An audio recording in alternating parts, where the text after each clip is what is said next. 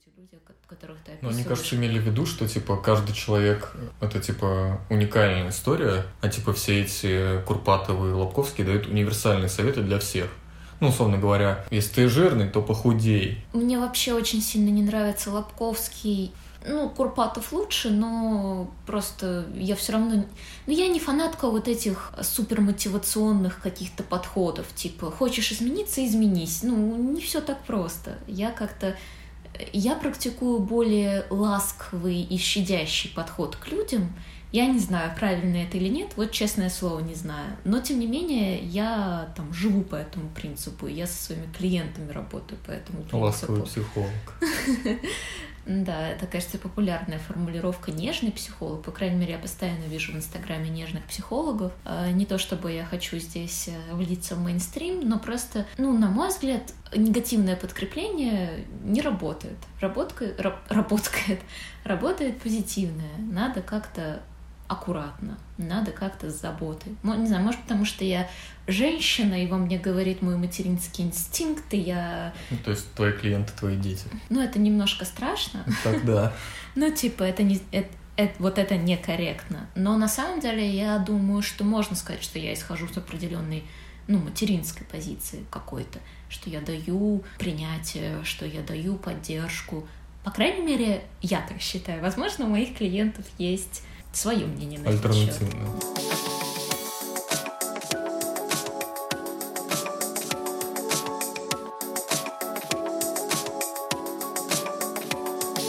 Здрасте, мордасти, подкаст «Зеленый таракан» здесь.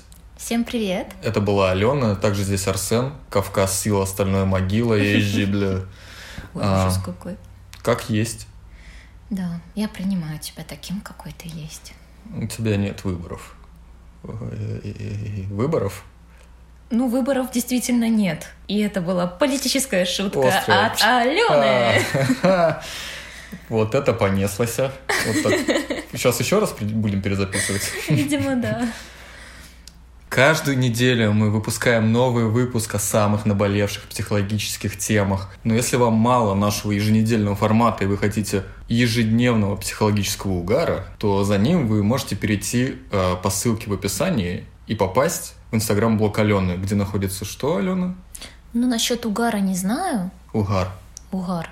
Угораешь. Но всякая психологическая информация большей или меньшей степени занудности там присутствует. Лично я рассматриваю ее как довольно-таки полезную. И для того, чтобы вы поняли, согласны вы со мной или нет, вы можете перейти по ссылочке и дальше уже сделать выводы самостоятельно. Ну а если лень переходить по ссылкам и лезть вообще в описание, то можно на слух воспринять, потому что блог называется... Express Psychology. Express.psychology. Да, все знаки препинания очень важны. Угу. Я, как внимательный чтец твоего блога, не могу не отметить одну часто встречающуюся тему, которую мы вынесем... Куда мы ее вынесем? Как это сказать? Вон из дома. Спасибо за помощь. Ну тогда и все тогда. Так вот, я как внимательный чтец твоего инстаграма заметил, что очень часто ты касаешься в своих постах темы личных границ. И, может быть, это только со мной так резонирует. Возможно, ты не то чтобы ее так часто упоминаешь. А, возможно, ты вообще ее один раз упомянула, но я так хорошо ее запомнил, что прям так аж въелась. Но так или иначе, я так призадумался и понял, что ну, я прям вязну в этой теме. Вроде как она на каком-то интуитивном уровне достаточно ясна, но копнуть глубже я такой и не очень понимаю, о чем вообще речь. А, ну и поэтому первый вопрос. Что такое личные границы и для чего они нам необходимы? Очень упрощенно. Личные границы — это то, что с нами можно и нельзя делать. Точнее, это вот граница между тем, что можно, и тем, что нельзя. А, и причем это во всех сферах, начиная от самого очевидного физических границ, да, насколько близко к нам можно подходить, можно ли нас трогать, все такое. И там во все сферы это переходит в коммуникацию, в эмоции, в сексуальную сферу, в интеллектуальную и так далее, и так далее. И основные характеристики этих границ это то, что они могут быть и должны быть гибкими. То есть с одними людьми у нас там одна степень этих границ, с другими другая. Я помню, мы с тобой обсуждали, что там я тебя могу потрогать, если ты, э, если кто-то из коллег тебя потрогает на работе, тебе будет это неприятно. Вот Особенно, пример... если это произойдет неожиданно. Да. без спроса, да, ну, совершенно одна ситуация, где, ну, например, у тебя день рождения, и, не знаю, кто-то из коллег спрашивает, можно я тебя обниму? Я такой, нет. Ну, на самом деле, да. А, отстаивание своих границ — это вот такой ситуации сказать «нет». И не объяснять, почему, например. Просто нет. Да, можно просто... Не надо меня трогать. Ну, тут можно с разной интонацией это говорить, и лучше, конечно же, сказать с доброжелательной интонацией, да. Нет. А, потому что, ну, там это какие-то наши правила коммуникации. Но... Главное сказать, в общем. Да, главное сказать. Так, на чем я остановилась? А, они гибкие, они в разных сферах, они меняются со временем, это абсолютно нормально. Мы не, они не должны быть какими-то законсервированными. Как раз-таки, если у нас слишком ригидные границы, слишком жесткие, со всеми одинаковые, никогда не меняющиеся, это признак скорее того, что, возможно, с нами что-то не совсем хорошо. Вот так я бы сказала. И ты спросил, зачем они нужны? Да. А нужны они для того, чтобы мы себя хорошо чувствовали, потому что когда наши границы нарушаются, нам плохо. Они нужны для того, чтобы у нас были хорошие отношения с самими собой, потому что мы сами на себя обижаемся, когда не отстаиваем свои границы. Это воспринимается как э, самопредательство, предательство себя. Ну и, соответственно, все, связ... все вытекающие оттуда последствия, связанные э, с фрустрацией, с эмоциональным фоном, с количеством энергии, ее наличием или, от... наличием или отсутствием, и вот всеми этими вещами. Правильно ли я понял из всего того, что ты до этого сказала, что не существует даже плюс-минус универсальных здоровых личных границ, что все-таки это совсем такая индивидуальная штука, что нет такого, что если человек, ну, более-менее психологически здоров, то вот у него должны быть ну, как, какие-то четкие понимания границ. Что, ну, типа, что у здорового человека, вот здорового человека сюда не пустят, вот здесь наоборот, вот здесь такое-то допустят, и Понимаешь ли ты, что я пытаюсь спросить? Да, ну, мне есть, кажется, я понимаю, что в каком месте они должны пролегать. Ну да, Про условно. это нормы никакой нету. Это действительно все определяется нашим индивидуальным опытом, культурой, обществом и разными-разными моментами. Ну, то есть Но- они, эти личные границы, они разнятся в том числе и от культуры. Да, но то, что общее должно быть у здоровых границ, это то, что есть их понимание, э, и они отстаиваются. Вот это главная характеристика здоровых границ. А когда появляются эти границы? То есть, ну, очевидно, что это не какое-то естественное наше состояние, что мы родились и сразу, сразу нам объяснили, или мы сразу поняли, то есть, в какой момент мы и себя начинаем ощущать, и свои границы, и как вообще А. происходит процесс их формирования. Как и многое другое в нашей психике, в нашем сознании, это формируется, разумеется, в- на протяжении нашего детства, через взаимодействие, в первую очередь, с нашими родителями, но и с другими людьми, значимыми взрослыми. Мы усваиваем то, как они ведут себя с нами, то, как они ведут себя друг с другом, и мы усваиваем вот это, что можно, что нельзя. Ну, а если чуть подробнее, то каким образом влияют э, родители, воспитатели, учителя на наши границы? И вообще есть ощущение, что как будто бы границы ребенка чаще всего не уважаются. Так ли это? И почему так происходит? Потому что, типа, ребенок не считается за личность, типа, как мы сказали, так и сделаешь. Вот, к сожалению, да, особенно в нашей культуре есть, в общем-то, обоснованное в каких-то вопросах представление о том, что взрослый знает лучше. Но, с одной стороны, это необходимо как бы для выживания ребенка, да, чтобы он слушался взрослого и что-то делал, как он говорит, потому что, ну, действительно, во многих вопросах взрослые знают лучше. Но тут начинаются проблемы, когда ребенку не дают присваивать как бы себя, свои желания, свои потребности, свои границы и отрицают их у него наличие. То есть, ну вот где-то в возрасте трех лет, иногда чуть раньше, иногда чуть позже, у ребенка начинается сепарация от родителей, он больше не воспринимает себя как единое целое с родителями, он ну, осознает свою самость, свое я, что он отдельное существо. И у него это называется там кризис трех лет, когда начинает появляться бунт. Дети часто говорят «я Бунд сам». Блэк. А, И, в общем-то, отстаивают свою независимость. И здесь очень сильно зависит от того, как взрослый реагирует на это. Позволяет ли взрослый ребенку проявлять свою индивидуальность, или говорит, ну, условно подает ему сигналы, ты здесь никто и ничто, твое мнение не имеет значения, если я сказал, что ты сейчас будешь делать то-то и будешь одеваться так-то, и там, ну, в общем, если накладываются много-много ограничений, которые не синхронизируются с желаниями ребенка, то ребенок может усвоить этот посыл, что, ну, в общем-то, мои желания, да, что он никто, что мои желания не важны, что надо ориентироваться на окружающих, ну, в общем-то, позволять с собой э, себя так вести. Кроме того, могут, это может быть может происходить не прямым путем через, ну, условно, подавление конфликты, но через такую неосознаваемую манипуляцию, когда, ну там, ты хочешь быть хорошей девочкой? Тогда нет, ты должна... не хочу. а, хорошо, хороший мальчик. Да нет, я даже не в этом. Ну, в смысле, меня спрашивают, ну, ты хочешь быть хорошим? Я такой, да нет. Вообще ну, пофиг. А, это сейчас ты так можешь сказать. Ну, то есть как здесь правило, такого варианта нету. Ну, мне очень сложно то есть бунт, но не настолько бунт. Ребенок может решиться на то, чтобы быть плохим, если это его единственная возможность привлечь внимание. Но, как правило, быть хорошим значит получать любовь, а ребенку нужна любовь, он хочет получать любовь.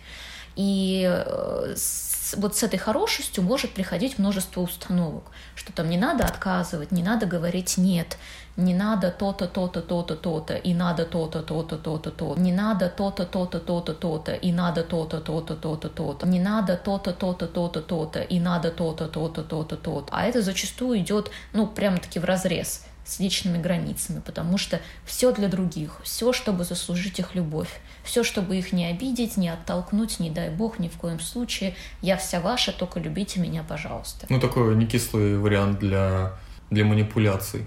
Ну, в общем-то, да, я вот сказала, что первый путь это прямое подавление, когда просто силы заставляют ребенка, и это тоже разрушает и размывает границы, и показывает, что эти границы можно нарушать, внушает эту идею. И второй путь это вот путь манипуляции, а, когда не говорится это напрямую, но при этом, когда а, границы ребенка поощряются, он получает, ой, поощряет, э, нарушаются, он получает любовь. А когда он пытается отстоять, он эту любовь не получает, и, соответственно, он ну, абсолютно естественно, что он выбирает первую стратегию, она у него закрепляется. И тогда в будущем он скорее склонен позволять нарушать свои границы вот из этого страха, потому что у него есть четкая связка, что если я буду отстаивать свои границы, то я потеряю любовь людей. Ну, а какая в данном случае тогда была бы корректная стратегия поведения у родителей? Как сформировать уже в, у ребенка нормальное понимание границ. Позволять иметь свои э, мысли, чувства, желания, позволять иметь свое пространство, которое не будет нарушаться, позволять делать свои выборы. И понятно, что есть какие-то моменты, ну, ребенок говорит, не хочу есть вообще ничего, кроме мороженого. Ну, это не значит, что надо позволять ему есть только мороженое, но здесь Можно договариваться. шоколадку, сладкую вату. Да, например. Но здесь договариваться, объяснять, что там у нас есть какие-то правила. Надо, прежде чем получить мороженое, там съесть Заработать надо на него сначала. А, через договор через договоренности, через э, объяснение, зачем нужно вообще есть суп, через какие-то компромиссы. Ну, не хочет он есть суп там вот такой-то определенный, тогда найти какие-то, которые он согласен есть. Ну, то есть через какую-то спокойную, открытую коммуникацию, а не через просто там «я сказал, что ты будешь есть суп, значит, ты будешь есть суп». И я понимаю, что на это нужно много энергии. И не всегда у родителя есть ресурс на то, чтобы сидеть и с трехлетним ребенком объяснять ему, почему надо есть суп. Но надо как бы понимать, что вот от этих моментов очень сильно зависит будущее вашего ребенка. И, ну, условно, оно от этого зависит больше, чем от тех денег, которые вы заработаете, и там можно там чуть-чуть меньше ресурсов вкладывать в работу и чуть-чуть больше ресурсов в эту коммуникацию. Я понимаю, что я так сейчас очень идеалистически рассуждаю, но там это моя задача — рассказать, как в идеале, а вы дальше уже сами решаете, а, как будет на практике. А есть ли какие-то признаки, по которым мы можем понять, что наши границы нарушены? Есть ли какие-то универсальные, может быть, или они тоже как границы сами, они индивидуальны? Главный признак, абсолютно универсальный для всех, это злость. Когда наши границы нарушают, нам неприятно. И понятно, что у кого-то это может быть прямая злость, у кого-то это может быть подавленная злость, которая потом перерастает в обиду. В пассивную агрессию. В пассивную Кстати, агрессию, о пассивной агрессии да. у нас есть очень а, занимательный и интересный выпуск. Ты замечательно вставляешь э, рекламу в повествование. Ты вырежешь это, да? Нет. Пожалуйста. А, В общем, да, злость — это основной главный признак. Она может принимать какие-то деформированные формы, она может быть той или иной степени э, выраженности, но это злость. Именно поэтому злость является хорошей эмоцией, потому что она указывает нам на нарушение наших границ. Как на нас сказывается постоянное нарушение наших границ? Как от этого корректируется наше поведение? И, допустим, если кто-то постоянно нарушает наши границы, повторяем ли мы такую подоб- ну, подобную модель поведения? Ведем ли мы себя точно так же с окружающими впоследствии? Речь идет о конкретных обстоятельствах. Во-первых, о каком возрасте мы говорим. Если это детство, то мы уже обсудили последствия, Не, что ну я да, имею в виду уже, когда... во ну, взрослом типа, возрасте. Как-то в тех ситуациях, когда мы, ну, типа, уже достаточно самостоятельны для того, чтобы... Ну, зависит тоже от вашего состояния. Либо вы просто фрустрируетесь и живете с этим, либо вы, вам неприятно, и вы, например, отказываетесь от общения с этим человеком, как-то ограничиваете его опять-таки в своей жизни, чтобы он не нарушал ваши границы. Либо вы находите с ним какой-то способ договориться.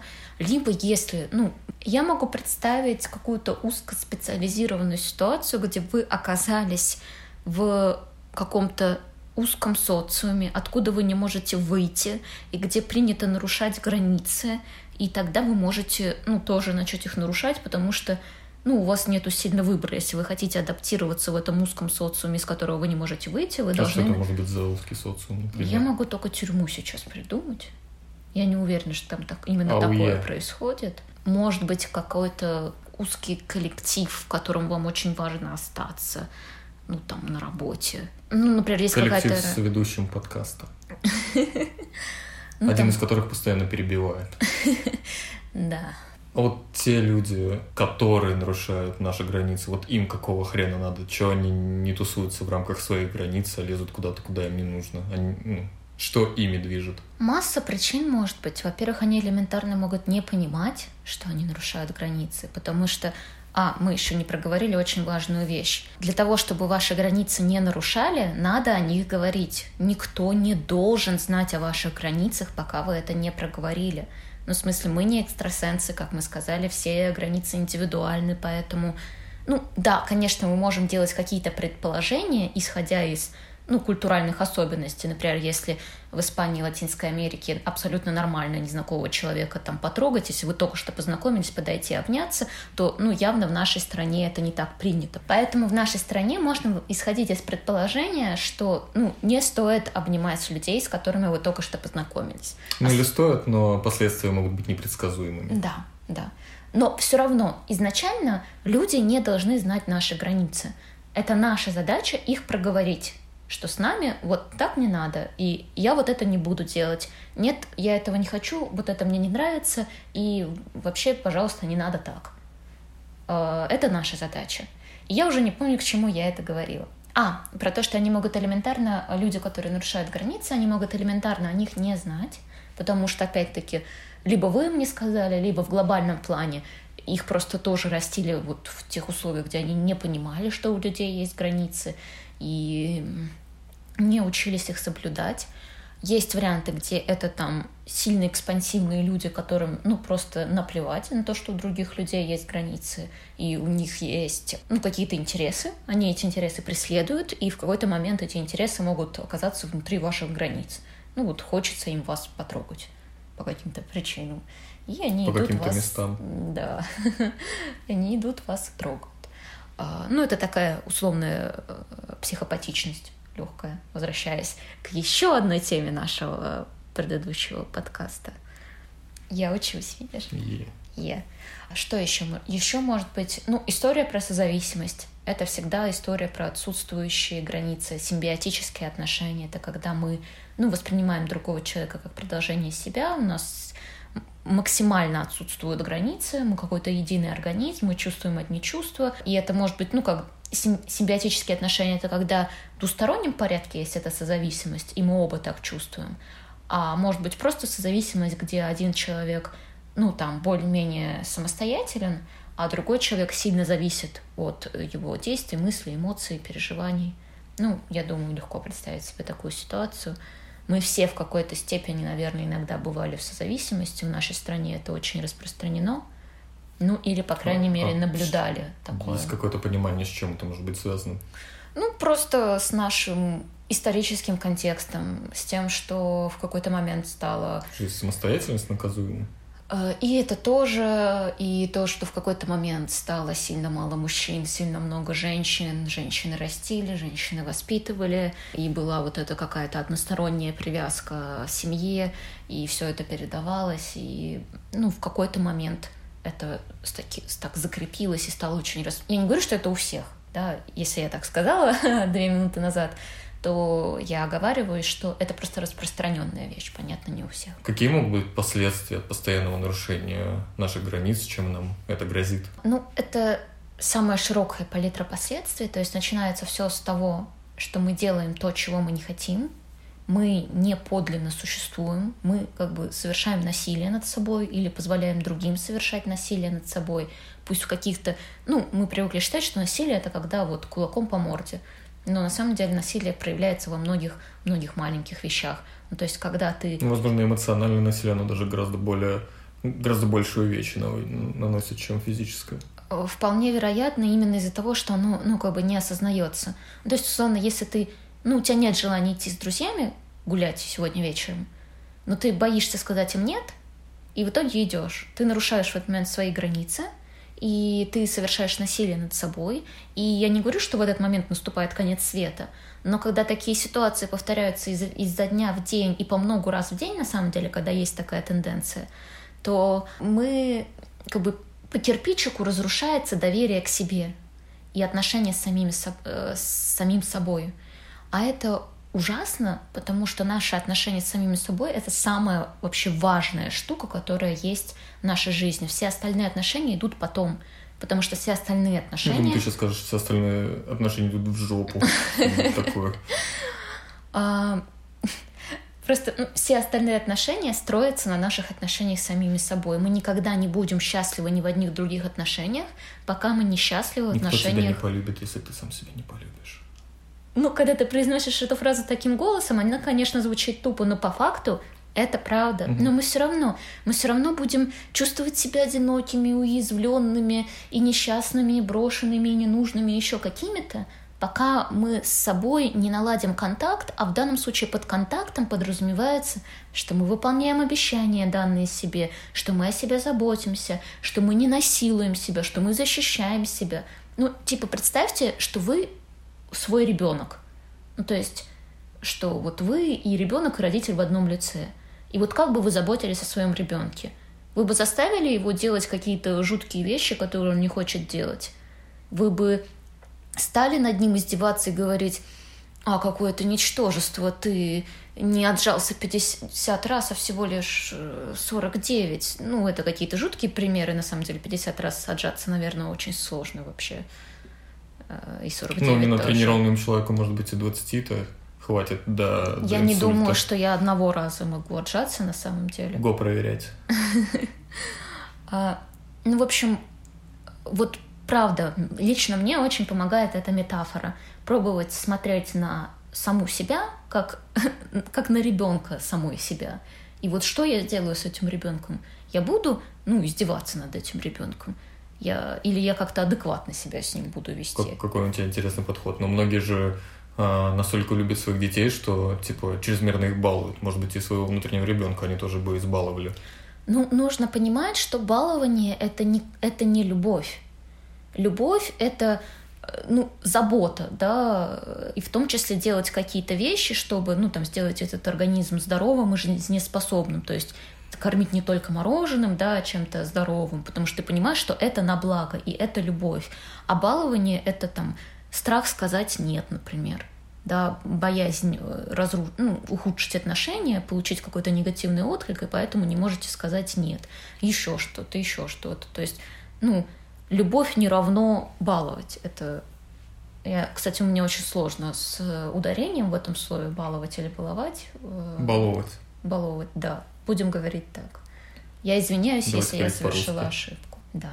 Скорее всего, нас проклянут. Вполне вероятно. Ты вот уже несколько раз сказала про страх сказать нет, а почему вообще наши личные границы так зависят от мнения окружающих, которым мы боимся сказать нет? А. Они-то здесь вообще при чем, если это наши личные границы? Ну, мне кажется, я это вскользь упомянула э, до этого про то, что нам кажется, что если мы скажем нет, то мы потеряем э, любовь, расположение этого человека. Потому что, как правило, это идет из детства, когда, если мы говорили нет или не соглашались, или еще каким-то образом проявляли неподчинение родителю, то он прямо или косвенно заявлял нам о том, что ну тогда я тебя не люблю. Если ты со мной не согласен, то ну иди отсюда. Ну, короче, вот эта наша безотказность, она, в общем-то, не про окружающих людей, она все равно про наш внутренний страх и про, ну, Ну, типа, заботу о конечно, самих себе. да. Но там, точнее, тут есть э, разделение, да, мы можем бояться того, что мы потеряем любовь, мы можем бояться столкновения, ну, то есть мы скажем, нет, я не пойду сегодня пить пиво, а нам скажут, ты что, совсем охренел? А ну, давай я тебе морду набью, раз ты не Ого, хочешь. вот этот разговор, у тебя что такое было? Нет, Ты но... же за? Хотя на самом деле мне кажется, что в подростковом Ты возрасте может и было что-то подобное. Если честно. Ну, я не могу вспомнить конкретную историю. Но я, понятно, я привожу абстрактные примеры в данной ситуации. Но, Которые близки общем, бы мне были, да? Ну, то есть ты... Да, я пытаюсь говорить на твоем языке. Хорошо, спасибо. Интересно, откуда я сделала такие выводы. В общем, страх потери любви, страх столкновения, либо чувство вины, когда нам кажется, что мы несем ответственность за чувства других людей, а мы не несем те чувства, как мы несем ответственность за свои действия, но за свои чувства все несут сами свою ответственность. И невозможно прожить жизнь, никому не сделав неприятно. И там задача человека самому справиться с этим своим неприятно, либо попросить помощь, ну и так далее, и так далее. Смотри, э, такой абстрактный вопрос, который ни на что не намекает. Если мы предположим, что мы живем в неком тоталитарном обществе, которое всячески подавляет наши э, проявления инициативы, свободолюбия и прочее, прочее, прочее, ну, опять же, абстрактно, понятно, что это, конечно, нас не касается. Но вот как такая несвобода и, опять же, вторжение в личные границы со стороны государства влияет на личность? Это как-то сильно вносит коррективы в наши личные границы? Безусловно, влияние есть. То есть, когда это происходит на протяжении нескольких поколений, то, ну, в общем-то, результат мы можем наблюдать. Да, понятно, что с историей нашей, э, даже не страны, а нации, наверное, так это можно сказать, можно наблюдать, как раз за разом у нас выживали те, кто проявлял определенную покорность и толерантность к нарушению собственных границ. Если ты говоришь непосредственно про нынешнее время, то ну, к чему это приводит? К фрустрации это приводит. А дальше уже можно ну, как бы решать, концентрироваться на том, что можно делать, ну, что как бы в сфере нашего контроля, что можно сделать, что нельзя сделать, ну, там, начиная от того, чтобы, например, уйти в, в аполитичность. Например, я э, такой яркий пример э, этой, этого выбора, когда я аполитична не потому, что мне реально не интересна политика, а я аполитична, потому что я не могу, не могу выдерживать фрустрацию, связанную с поглощением информации и, ну, вообще каком-то нахождении в этой теме. Тут шутка вспомнилась из Твиттера по поводу того, что вы не подскажете, в какой концлагерь нас везут? Не знаю, я политикой-то не интересуюсь. Хорошая шутка. Не моя из Твиттера. Я думаю, что в какой-то момент моей жизни, возможно, я буду произносить эти слова. Э, И это, ну, немного меланхолии. О чем я говорю? А, это либо, ну, там, крайний полюс политичность, либо, ну, там, какие-то посильные действия и, ну, напоминание себе о том, что, ну, я делаю то, что могу, но это не, как бы не моя ответственность изменить полностью э, всю вот эту ситуацию, концентрируюсь на том, что я могу и хочу делать, могу себе позволить, чтобы там сохранить свою жизнь и благополучие. Либо там это крайняя форма, ну, например, я не готов мириться с тем, что есть, я концентрируюсь там на задаче переезда в другую страну. И вот бросаю туда свои силы, потому что, ну, я не хочу жить э, в такой обстановке. Ну, то есть делать свои выборы в зависимости от своего, своих ощущений, убеждений и так далее. Ну, главное, ты понимаешь, что ты делать с этим. Да, конечно. Просто сидеть и возмущаться, что жизнь такая, а не такая, это, ну, Ну, они там и обнулились, конечно. Давай я на всех кухнях теперь это обсужу. Ты уже сказала, что вот как распознать в себе тот факт, что твои границы нарушены, это, собственно, индикатором этих нарушений этих границ будет как бы злость.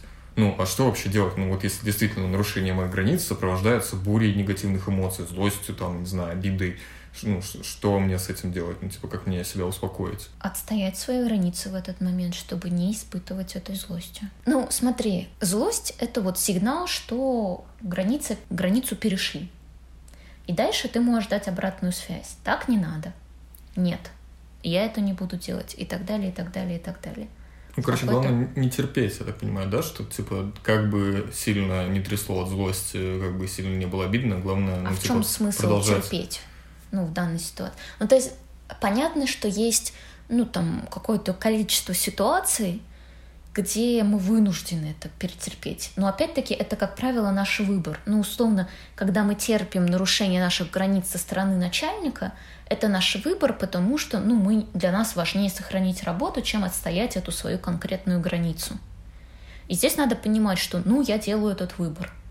И у меня есть какие-то эмоции по этому поводу. Я могу с ними поработать. Да, я могу выписать их, выплеснуть каким-то образом, там, проговорить это с кем-то, попробовать в какой-то аккуратной форме договориться с начальником.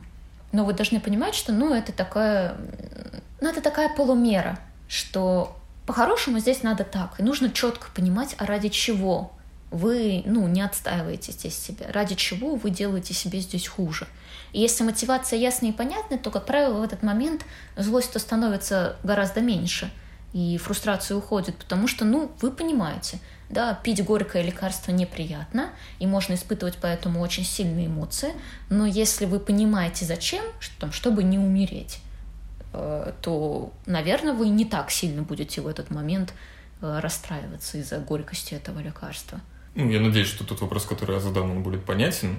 Есть ли какие-то внутренние установки, которые в том числе проявляются в нашей речи, которые говорят о том, что у нас ну, проблемы с личными границами? Вот, например, я не знаю, насколько это корректным будет пример, но вот э, меня немного напрягает, допустим, фраза «чувствую себя как дома», когда я кого-то приглашаю к себе в гости. Все-таки, если ты человек в гостях, то, ну, типа, я вроде как из вежливости говорю ему, что чувствую себя как дома, но это же мои границы. Условно говоря, что вот есть какие-то маркеры в э, речи, которые говорят о том, что ну, человек, человеку нужно подумать над, над этим? Э, да на самом деле их очень много.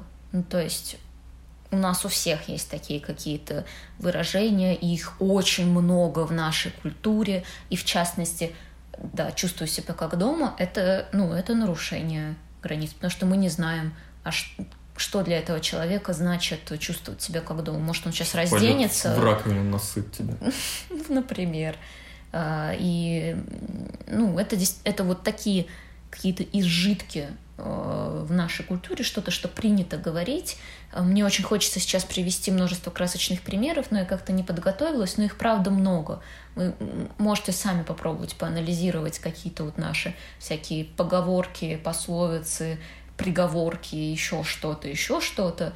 Действительно, очень много этого проскальзывает, что ну, так или иначе подталкивает нас к тому, чтобы отказываться от себя, от своего удобства, от своих выборов, желаний и так далее, и так далее, в пользу других. Причем мотивация этого какая-то вообще абсолютно абстрактная, что типа выглядеть как-то хорошо, угу и все да, такое. Да. Я бы хотела сказать, что это пережитки социализма, но, если честно, я не уверена, что это, например, не революционная поговорка, поэтому я не буду здесь заявлять. Да я вполне, на самом деле, допускаю, что, возможно, аналог таких поговорок может быть и в других культурах, в других языках.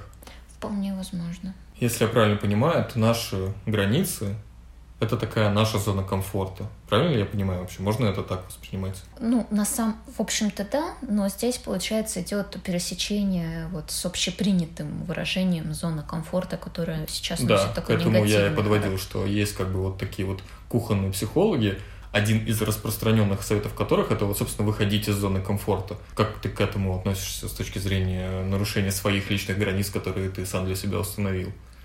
Это на самом деле страшный совет, потому что выходить из зоны комфорта нужно в том случае, когда это не, не то чтобы зона комфорта, а это ситуация, где мы привыкли к чему-то плохому. Болото, наверное. Такое. Да, болото, именно, именно болото. И мы в нем сидим, и нам в нем плохо, но мы боимся что-то менять из-за страха неизвестности или из-за страха чего-то конкретного. И то есть нам на самом деле некомфортно, нам просто привычно. И тогда, конечно, надо менять, работать со своими страхами и так далее, и так далее. Но если у нас есть какие-то устоявшиеся просто предпочтения, в которых нам хорошо, и это вот в таком понятии наша зона комфорта, то, ну, что значит нам надо из нее выходить? Зачем нам оттуда выходить? Ну да, собственно, само слово комфорт, оно имеет какие-то, ну, такие положительные коннотации, и зачем мне оттуда выходить? Ну, типа, чего ради? Абсолютно верно. Это не значит, что не надо пробовать ничего нового, что не надо развиваться. Это ну, это не связанные. Разговоры, да, да, это э, две разные истории. Можно отлично меняться и развиваться и пробовать новое в своей зоне комфорта. Ну, то есть, ну, не знаю, приведу пример про себя. А, отлично. Рубрика самораскрытие в деле. Я уже про себя поняла, что мне не нравятся виды спорта, которые подразумевают движение моего тела с большой скоростью. Потому, например, это горные лыжи, это... А какие еще примеры я могу... А, есть что-то еще? Что-то еще там точно было. Я тебя в прошлом году катал на лонгборде. Именно. То есть именно. тебе не нравилось? А, ну, мне было прикольно попробовать, но я для себя сделала вывод, что мне не нравится, что вот есть эта высокая скорость, которую я плохо контролирую, особенно там на стадии обучения, и что до того момента, когда я начну э, хорошо это контролировать, меня ждет достаточно долгий путь, на котором я буду это плохо контролировать, и мне будет адски некомфортно, потому что ну, там, я тревожный человек, склонный к контролю, и ситуация, где мое тело несется навстречу смерти с огромной скоростью, и я не могу ну, как-то адекватно этим управлять, для меня максимально некомфортно. И когда я это про себя поняла, я перестала над собой издеваться, пытаться научить себя кататься на горных лыжах, хотя в какой-то момент я э, сильно пыталась.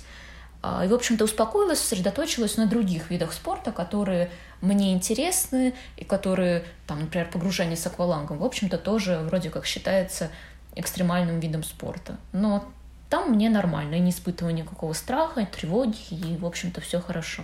Вот как бы я движусь в каком-то своем направлении в соответствии со своей зоной комфорта.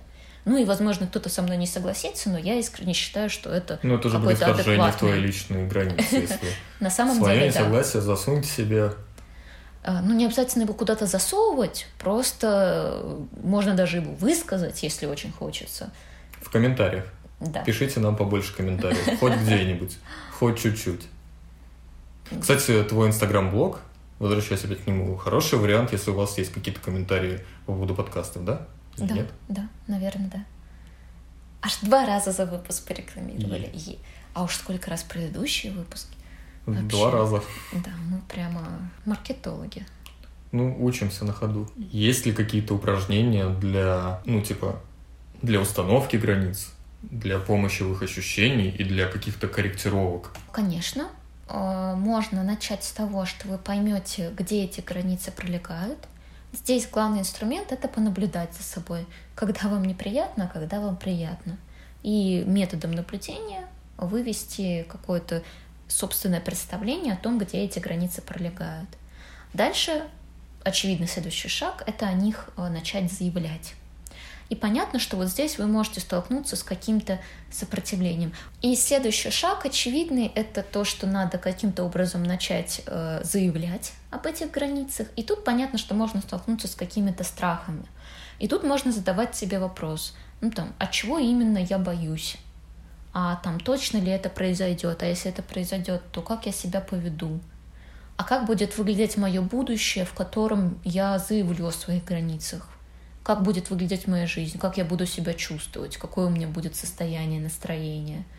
И как бы через этот позитивный образ будущего набираться силы и через прорабатывание страха набираться ощущения контроля, ну и, конечно, напоминать себе, что ну, где моя ответственность, а где ответственность других людей.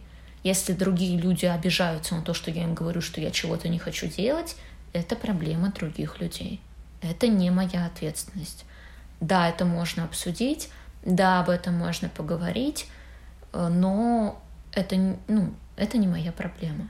И, кстати, важный момент, э, что ни в коем случае нельзя извиняться за установление границ, потому что в такой момент вы посылаете ну, такое смешанное сообщение. Вы а как если бы... хочется извиниться за то, что я не могу, ну, за то, что нельзя извиняться.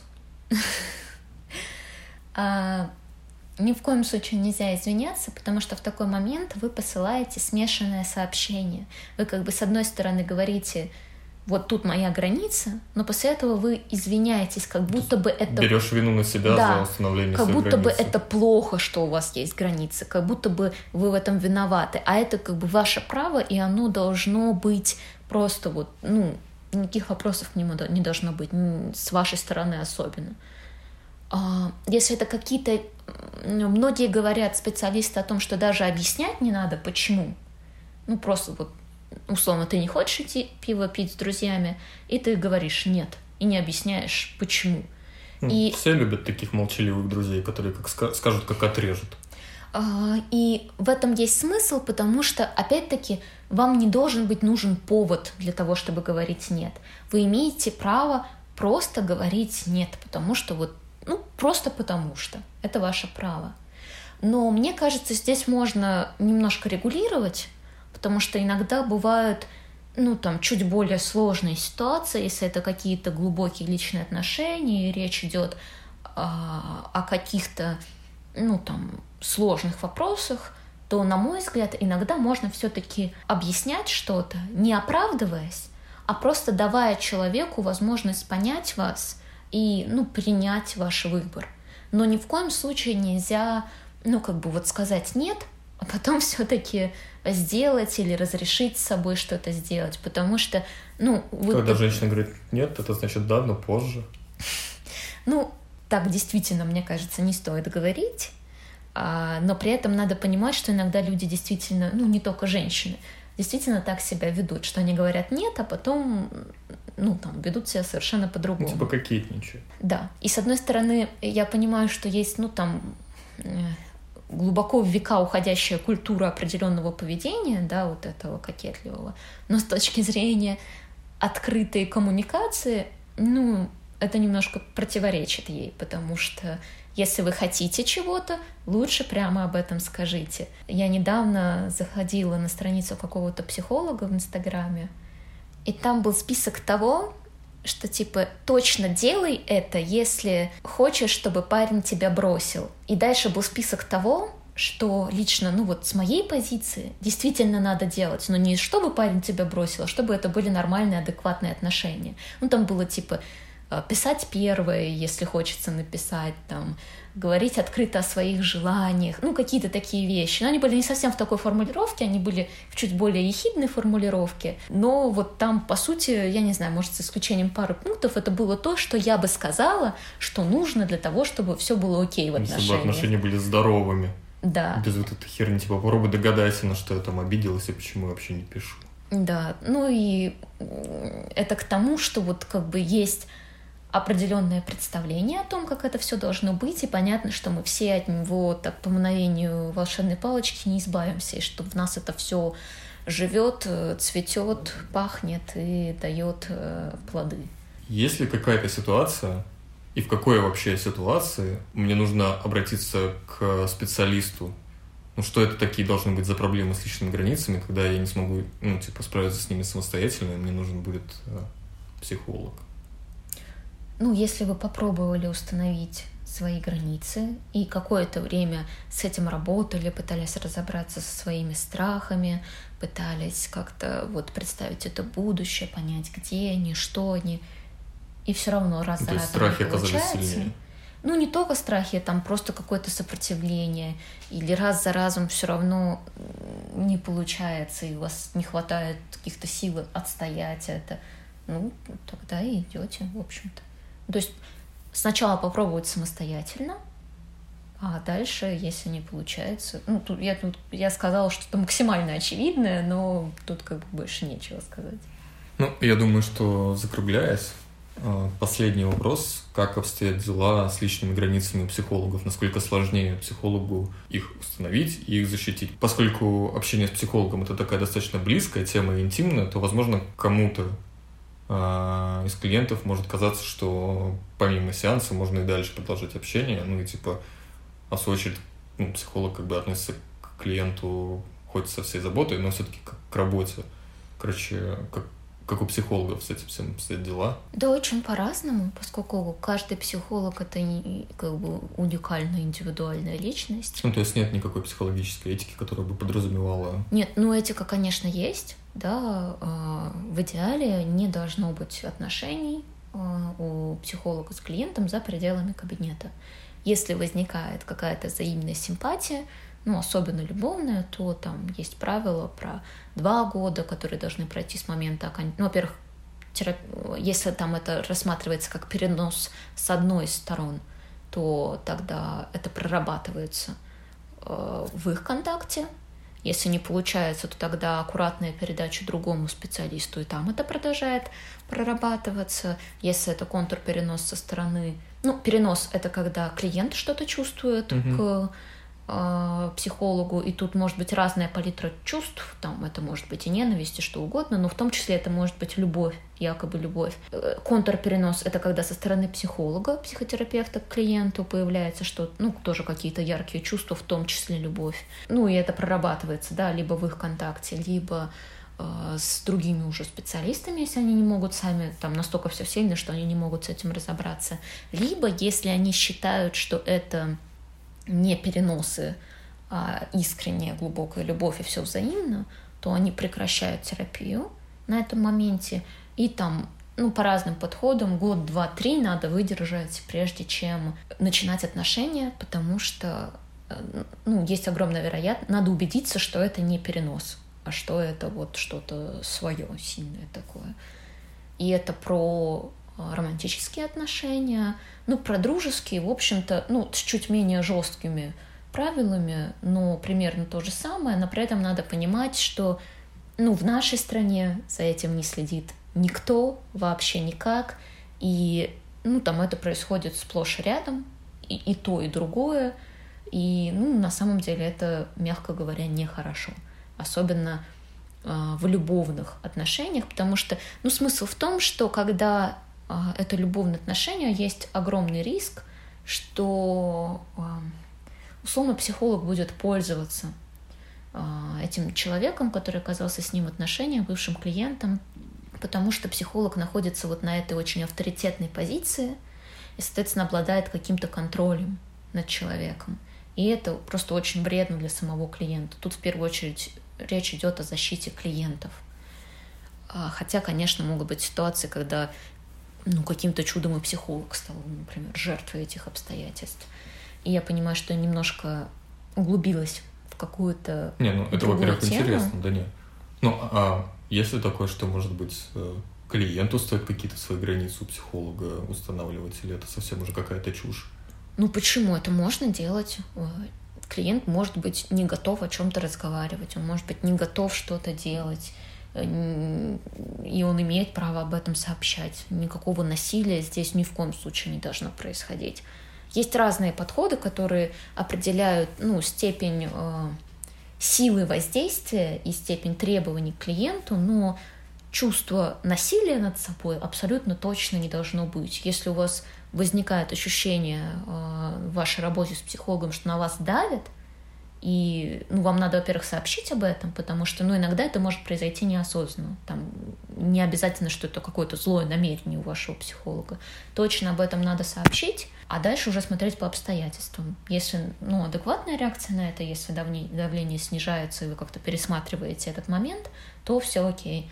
А если это продолжается, то ну, тогда есть сильные сомнения в адекватности вашего психолога.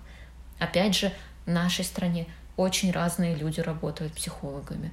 И я встречала массу неадекватных психологов. И мне, конечно, хочется думать, что а я вот не такая, а я хорошая, а я нормальная, но я могу себе представить, ну, что и я в каких-то моментах на самом деле не совсем бываю адекватной. И я знаю каких-то своих клиентов, которые наверное, остались э, такого же мнения обо мне. И я, конечно, считаю, что там это стало следствием определенных их как раз-таки переносов. И... Ну, сами виноваты. Ну вот не факт. Я тут тоже до конца Э, хотя я там проговаривала это на супервизии, но тоже, ну, я могу представить себе варианты, где и я ошиблась, и мой супервизор ошибся, и там я и клиент ошибся. И все ошиблись, и я действительно не права. Ну, надо... Я считаю, что очень важно оставлять, ну, вот какое-то вот это место для сомнения. То есть это не значит, что я теперь должна ходить все время в себе сомневаться в каждом своем слове, каждом своем действии, но быть готовы к тому, что в чем-то я была не права, потому что в тот момент, когда я стою вот на эту позицию какой-то моей абсолютной правоты, ну, мне кажется, это очень страшная дорожка, потому что... Путь к тирании. Ну, во-первых, да. Во-вторых, ну, я закрываю себе возможность для рефлексии о том, что, ну, вот здесь я ошиб... А это нормально. Мы все ошибаемся, и психологи ошибаются, и если вы мне покажете психолога, который ни разу в жизни не ошибся и все всегда говорил правильно, я не придумала дальше продолжение этой фразы, но, в общем, это не очень реалистично. Ну, я думаю, что где-то здесь мы будем закругляться. Спасибо, что пустили свои личные границы на это короткое время, на время прослушивания этого подкаста. Обязательно. Я еще раз это проговорю. Слушай, ну уже как-то перебор, это уже давление, мне кажется. Что хочу, то и делаю. Будет не нравиться, мне об этом скажут. По крайней мере, мне пока никто ни о чем не сказал. В общем, еще раз скажу, заходите в Инстаграм Калене, там много всего интересного, важного и все такое остальное. Ставьте нам лайки, звездочки, пишите комментарии. Нам важен и нужен фидбэк. Ну и за сим мы прощаемся. Пока-пока. Игроки, здоровяки, православие. Харьки.